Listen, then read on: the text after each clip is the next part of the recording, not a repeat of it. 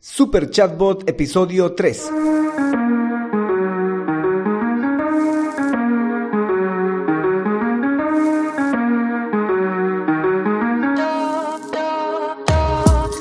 Hola, hola y bienvenidos un día más a todas y todos los chatbot users de este podcast, podcast en el que vamos a hablar del universo de los chatbots y sus poderes en Internet y redes sociales, además de las novedades, funciones, estrategias y tips de estas pequeñas bestias robotizadas con las que algunos nos ganamos la vida y con las que otros se hacen la vida más fácil. Hoy contaremos la historia de los chatbots desde Alan Turing hasta la particular teoría de la singularidad tecnológica. Pero no sin antes recomendarte que visites alexhurtadomktd.com donde vas a encontrar chatbots para Facebook, WhatsApp, Instagram, Telegram, etc. Por cierto, yo soy Alex Hurtado, un implementador de chatbots. Bueno, chatbot users, comencemos. Alan Turing Alan Mattison Turing, nacido en Londres el 23 de junio de 1912, es un matemático, lógico, informático teórico, criptógrafo, filósofo, biólogo teórico, maratoniano y corredor de la ultradistancia británica y es considerado el padre de la ciencia de la computación y precursor de la informática moderna. Este señor es quien hizo unos grandes aportes en el campo de la inteligencia artificial a través de las pruebas de Turing, que en 1950 son el impulso para la creación de máquinas capaces de imitar el comportamiento humano a nivel de texto de lo que hoy conocemos que son los chatbots.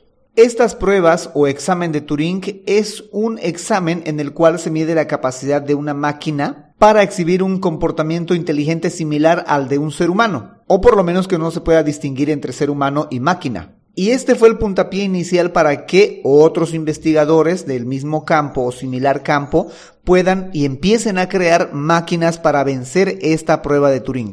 Concretamente, Alan Turing propuso esta prueba en su ensayo de Computing Machinery and Intelligence. Computing Machinery and Intelligence. ¿Cómo? Computing Machinery and Intelligence.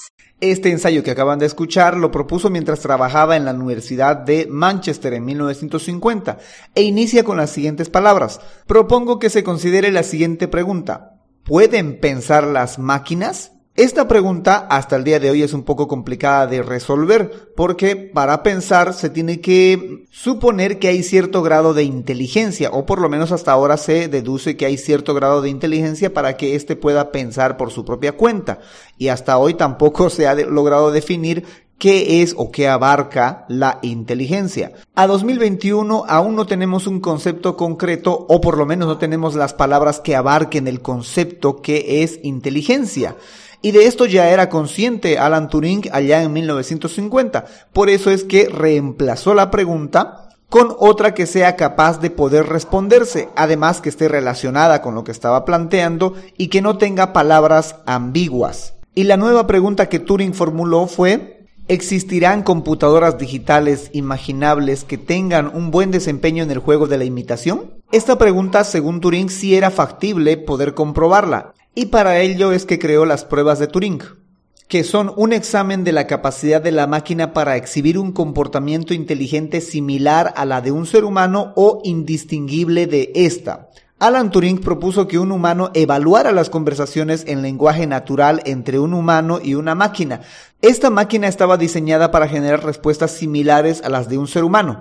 El evaluador sabría que uno de los participantes en la conversación es una máquina. La conversación estaría limitada a texto, a un teclado y un monitor. En el caso de que el evaluador o los evaluadores que daba cada cual la prueba por separado, no, los reunían para hacer esta prueba, en el caso de que estos no pudieran distinguir entre humano y máquina acertadamente, entonces la máquina pasaba la prueba. Esta prueba no evalúa el conocimiento de la máquina en cuanto a su capacidad de responder preguntas correctamente o sobre un determinado campo de conocimiento. Solo se toma en cuenta la capacidad de esta de generar respuestas similares a las que daría un ser humano. Estas pruebas son las que se utilizan hasta el día de hoy para medir o para verificar qué tanta inteligencia artificial puede demostrar una máquina, una computadora frente a un ser humano. Si es capaz, si es posible de imitarlo de manera tal que un ser humano no pueda distinguir entre una máquina y otro ser humano. Loebner Award Los premios Lobner son una competición anual en la que se aplican las pruebas de Turing a los diferentes participantes, computadoras o máquinas que dicen que pueden exhibir un comportamiento humano capaz de engañar a otro ser humano. Y para comprobar que lo que dicen es cierto, deben de pasar las pruebas de Turing.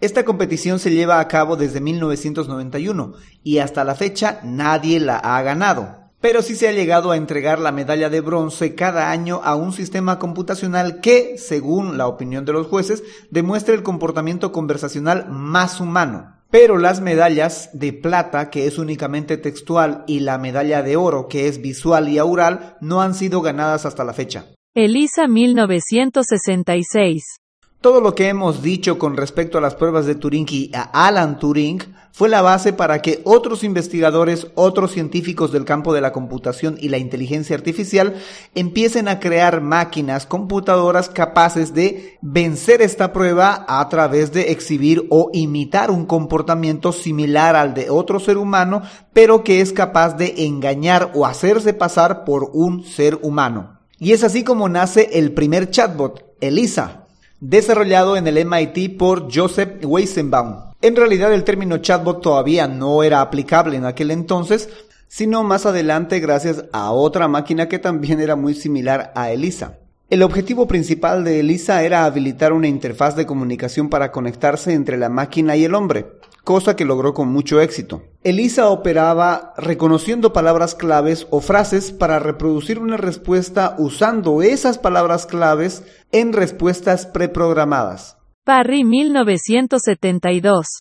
Este fue creado por el psiquiatra estadounidense Kenneth Colby. Parry era un programa conversacional que imitaba a un paciente con esquizofrenia en un intento de simular el comportamiento de esta enfermedad. En otras palabras, este programa estaba basado en el procesamiento del lenguaje natural que se asemejaba al pensamiento de un individuo, de un individuo con esquizofrenia. Uno de los mayores logros que tuvo Parry fue conectarse a Internet. Bueno, en aquel entonces no era Internet, era ARPANET, pero se conectó a ARPANET y logró conversar con su par Elisa. Es decir, estos dos chatbots tuvieron una conversación. Racter 1983 este más que un chatbot es una inteligencia artificial que supuestamente escribió un libro. Luego en 1984 se lanzó una versión interactiva de, al estilo chatbot, ya propiamente como los chatbots, pero en las computadoras de IBM, en las computadoras de Apple incluso, en las Apple II. Con este chatbot es con que ya se inicia los primeros intentos de hacer que haga algo más que conversar. Es decir, que no solo eh, llegue a conversar imitando el comportamiento humano, sino que llegue a realizar otras actividades similares a la de los humanos, como lo es escribir. Y es por eso que supuestamente este chatbot escribió un libro. Los autores de este chatbot, los creadores de este chatbot, no lo publicaron sino hasta que pasó por una revisión editorial. Carla 1984 lo interesante y curioso de este chatbot es que es un chatbot construido en Brasil, y este se basa en Elisa, que fue el primer chatbot lanzado. Este chatbot simula ser una psicóloga virtual, a diferencia de Parry, que es el paciente. Dr. Sveitsa, 1992. Este chatbot fue creado por la empresa Creative Labs en Singapur y es el primero que empieza a incorporar o responder con sintetizador de voz, es decir, que se le introducía un texto y el chatbot en vez de responderte con otro texto te respondía con una voz. Una voz robótica, pero ya esto es de los primeros intentos por tratar de humanizar a, a los chatbots. Albert One 1995 este chatbot tuvo la cualidad de conectarse a Internet y comenzar a recopilar información de cómo la gente conversaría con un chatbot o cómo conversarían entre ellos para luego utilizar esta información y participar en los previos Lobner, en el cual ganó la medalla de bronce. Alice 1995 este chatbot, conocido también como AliceBot, ya es una unidad de procesamiento de lenguaje natural, es decir, que respondía lo más parecido a un humano, como el lenguaje que tiene un humano. Este chatbot se inspiró en Elisa, el primer chatbot del que hablábamos en esta serie. Eh, este chatbot fue reprogramado en el lenguaje Java y es de código abierto, así que cualquiera podría ir y descargarse. Por cierto, está en GitHub y podría descargarse y hacer las modificaciones que vea conveniente. También este chatbot fue inspiración para la película Hair, que es una trama en la cual un hombre se enamora de un chatbot. Haberuaki 1997. Este es el primer chatbot que empieza a basarse o a ser operado totalmente por voz. Es decir, también aceptaba instrucciones o entradas de texto basadas en el tecleado, pero podía también ser utilizado a través de la voz y aprender directamente del sonido, de la interlocución, de la interacción por voz y responder obviamente con voz. Smarter Child 2001. Como se habrán dado cuenta, todos los chatbots hasta la fecha están muy ligados a la inteligencia artificial, al procesamiento del lenguaje natural, al hecho de querer parecerse lo más posible a los humanos. Pero este chatbot, Smarter Child, es el primero que es pensado para utilizarse en los servicios de mensajería instantánea. Servicios tales como IAM de AOL o el MCN, el Messenger o Yahoo Messenger que como dato curioso, este chatbot tenía más de 30 millones de amigos en estos servicios de mensajería instantánea. La popularidad de estos chatbots utilizados en servicios de mensajería instantánea generó los chatbots orientados hacia el marketing. Se dice incluso que este fue el precursor de Siri de Apple y del S-Voice de Samsung. Cleverbot 2008. Este chatbot es una versión mejorada de Jabberwocky de 1997.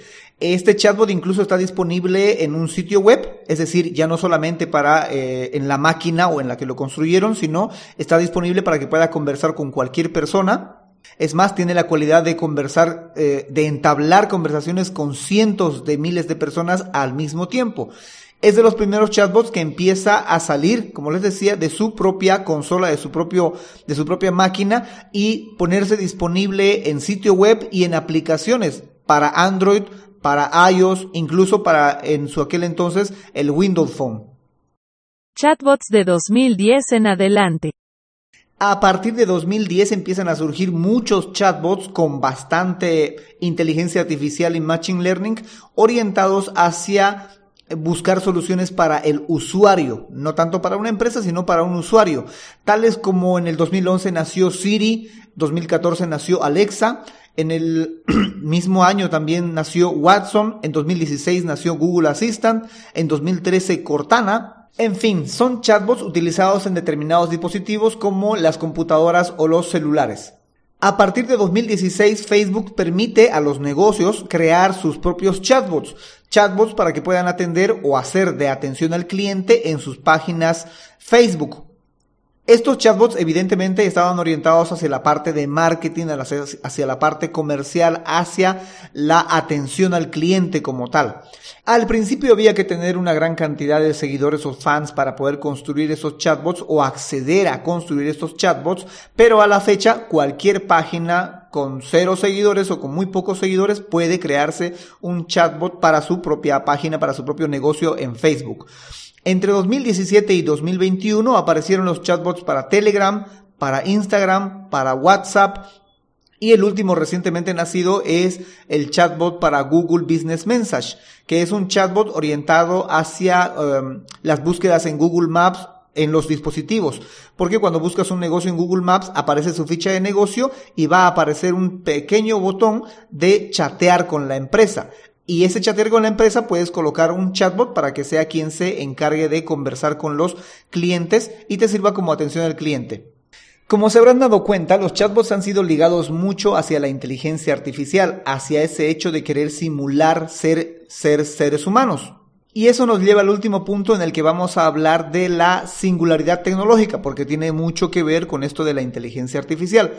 La singularidad tecnológica que es una hipótesis que sugiere que la velocidad tan acelerada a la que progresa la tecnología provocará que la inteligencia artificial tarde o temprano acabe excediendo la capacidad intelectual de los seres humanos y propone que ya no tendremos control sobre ella y se controlará a sí misma e incluso algunos apuntan a que intentará controlarnos a nosotros. No son pocos ni tampoco cualquiera el que haya dicho este tipo de cosas que puede parecer de película, es más, son como conspiraciones de fin de mundo, pero personajes como Elon Musk y Steve Hawking afirmaban que esto era una posibilidad. Pero poniendo dos al caso, ya en su momento Alan Turing preguntaba si las máquinas podían pensar y él replantea la pregunta por otra para poder realizar las pruebas de el test de Turing, debido que hasta la fecha de hoy no tenemos un concepto claro y conciso, concreto de lo que es inteligencia. Se continúa definiendo, es más, se la ha llegado a clasificar en varios tipos de inteligencia, porque los seres humanos tenemos varios tipos de inteligencia, no una sola, sino varias. Por tanto, si aún no tenemos una definición concreta o viable de inteligencia, pues, ¿cómo sabemos que una máquina puede tener inteligencia? ¿Que puede exhibir un comportamiento inteligente? Claro que sí, pero no es que sea inteligencia, sino que se la programó para que pueda mostrar ese comportamiento. Es decir, alguien más inteligente que esta máquina, supuestamente, pues le dio las instrucciones para que pueda eh, mostrar esa cualidad de inteligencia. Y más allá todavía, si la máquina llegase a ser inteligente, ¿Cómo sabemos o en qué punto sabremos qué tanta inteligencia tiene que tener para que pueda tener conciencia? Cosa que tampoco hemos logrado nosotros conceptualizar o resumir en palabras para decir esto es conciencia. Entonces, se torna un poco difícil que una máquina sea más inteligente que nosotros, tenga conciencia y que encima de ello, de ser consciente y ser inteligente, se vuelque contra nosotros, es decir, seamos nosotros sus enemigos o entienda que nosotros somos el enemigo, lo malo, a lo que tiene que controlar, a lo que tiene que eh, eliminar si es necesario, porque estas propuestas de la singularidad tecnológica es que no se va a volcar en contra nuestra nos va a intentar dominar e incluso nos va a intentar exterminar al estilo de Terminator o tantas otras películas en las que una máquina, una inteligencia artificial, busca eliminar o dominar a la especie humana en favor de la misma especie humana o en favor del planeta. Si a alguno le interesa ahondar un poco más en este tema, he encontrado un video muy interesante de Mauricio Schwartz del canal El Rey va desnudo en el que habla cabalmente de esta singularidad tecnológica. Así que les dejo el link en las notas del programa. Bueno, chatbot user, eso es todo por hoy. Es todo cuanto les puedo compartir el día de hoy. Si tienen consultas, háganmelas llegar a alexhurtadomktd.com slash preguntabot o si necesitas saber más sobre los chatbots porque tienes un proyecto o negocio en el cual necesitas involucrar un chatbot para una determinada red social y no tienes tiempo pues para adentrarte en este universo de los chatbots, puedes reservar una consultoría especializada en chatbots en alexhurtadomktd.com slash consultoría chatbot. En fin, será hasta la próxima a las 7.24 con más del universo de los chatbots. Entre tanto, gracias por escuchar este podcast y gracias por crear un chatbot con este podcast. Chao, chao.